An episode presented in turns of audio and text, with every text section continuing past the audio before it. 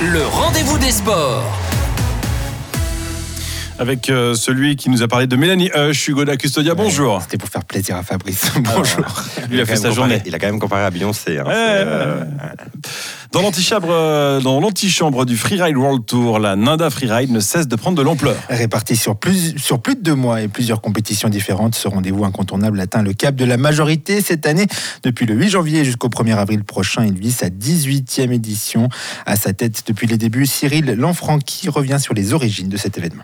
Bah, c'est né en fait euh, d'une volonté quand on était en phase de, de montagne assez incroyable du côté de Nanda, euh, de se dire bah tiens pourquoi est-ce qu'on lancerait pas un, petit événement de, de ce côté-là? Moi je faisais des compétitions amateurs à l'époque, il y avait un tout autre niveau à dire en enfin, 18 ans en arrière là ça avait rien à voir avec ce qu'on a aujourd'hui. Il y a vraiment un niveau qui est très très impressionnant. Mais du coup il y avait déjà cette volonté de dire voilà on a les montagnes, on a le terrain de jeu. Et puis on s'est dit bah, pourquoi pas commencer? Ça a commencé tout petit avec une toute petite compétition, une soixantaine d'athlètes. Et maintenant ça a vraiment grandi avec des événements durant quasiment tout l'hiver. Mongon, dans de Nada, ces deux faces exposées plein nord ont contribué à placer la station sur la carte du monde du freeride. Même si Nanda reste forcément dans l'ombre de la mecque de la discipline, Verbier est son extrême sur le mythique bec des Rosses. Cyril Lanfranchi se contente volontiers de ce rôle de petit frère. Il affirme que la Nanda Freeride n'aspire pas à intégrer le très fermé circuit professionnel du Freeride World Tour, une instance avec laquelle il entretient malgré tout des liens très étroits. On s'entend très bien avec eux. En fait, on organise, à part le backcountry, qui est un événement vraiment privé qu'on fait nous, c'est plus en invitation, c'est plus en show en fait, on invite les meilleurs riders. Euh, sinon, c'est les autres sont et puis l'événement FI qu'on commence cette année à faire le 1er avril, mais tous les autres font partie du Freeride World Tour. Donc en fait, le Freeride World Tour pour nous c'est un peu comme une fédération hein, qui va qui va gérer les athlètes, qui va définir les, les guidelines principales du sport, et puis après qui vont faire la, sélection des athlètes principalement. Et puis c'est vrai que nous, on a des événements qui sont vraiment entre les événements une étoile, euh, deux étoiles, trois étoiles, jusqu'à la finale quatre étoiles, qui réunissent vraiment tout le monde.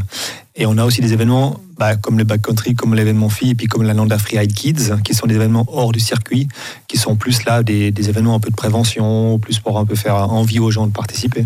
Cyril Lanfranchi a évoqué quelques-uns des neuf événements au programme de cette 18e édition, un programme qui comprend également un vidéo contest, chose loin d'être anodine pour une discipline de niche qui compte beaucoup sur les images pour accroître, sa visibilité. Oui, alors c'est clair, maintenant de plus en plus les jeunes euh, skient avec leur GoPro, ils font les montages, etc. Et c'est que c'est assez important parce que dans le freeride, il y a relativement peu d'argent. Donc pour aller chercher les sponsors, les partenaires, c'est bien de faire du contenu, c'est bien d'être fort en freeride, mais il faut aussi euh, pas mal faire de contenu. Et le vidéo contest, c'est un peu ça l'idée, mais c'est aussi surtout le fait de faire un événement une étoile qui permette à tout le monde de rentrer, parce que c'est assez compliqué de rentrer sur le- les événements, que ce soit en junior ou en qualifier. Et une étoile, en fait, il n'y a pas de, euh, a de points minimaux à avoir. C'est vraiment les premiers arrivés, premiers servis. Et l'avantage, c'est aussi qu'il n'y a pas de public, donc c'est vraiment un caméraman qui filme depuis en bas, et c'est beaucoup plus simple d'accès. C'est ça qui plaît aussi pour cet événement. Cyril Lanfranchi, patron de la Ninda Freeride, qui était invité dans le cadre de notre émission Zone Mixte. Retrouvez son interview en son et en images sur notre site internet renfm.ch. Un peu de foot avec IB et Servette qui jouent ce soir leur destin sur la scène européenne.